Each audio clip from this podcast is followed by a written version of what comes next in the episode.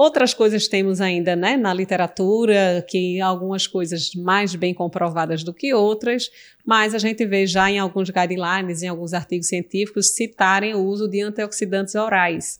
E aí, como é que está, em que situação temos os antioxidantes orais no tratamento da vitiligo, do vitiligo? Então, né, é, foi iniciada essa tentativa do uso de antioxidante oral justamente porque sabe-se que o estresse oxidativo está relacionado aí na fisiopatologia, Isso. né? Você vê até com o paciente em termos de estresse mesmo, Isso. né, piora importante do, do vitiligo. do, vitiligo. né?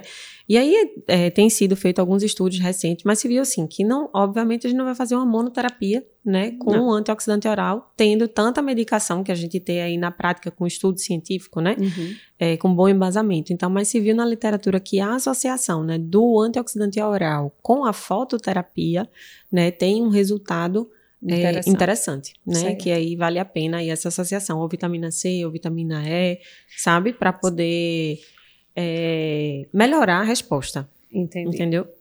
E aí existem vários, né? Tem gente que faz só as vitaminas, né? C e E, tem gente que já faz o polipódio leucotomos, que também tem um poder, né? De reduzir a dose eritematosa mínima, né? Proteger mais a pele contra a radiação. Então tem um efeito benéfico bilateral, né? Ele funciona como um antioxidante e está protegendo a pele também ao sol ou a radiação pela, pela fototerapia. Então é uma coisa funcionando como coadjuvante. A gente sempre explica, não é o carro-chefe de tratamento, mas você pode considerar em alguns pacientes, se tiver acesso para obter esses suplementos, tudo bem, mas não é o carro-chefe na maioria dos casos dos nossos tratamentos, né? Que bom que você gostou desse vídeo. Se você se interessa por outros assuntos de dermatologia e gosta de acompanhar pequenos vídeos, vou te indicar esse aqui. Várias pessoas já assistiram e gostaram.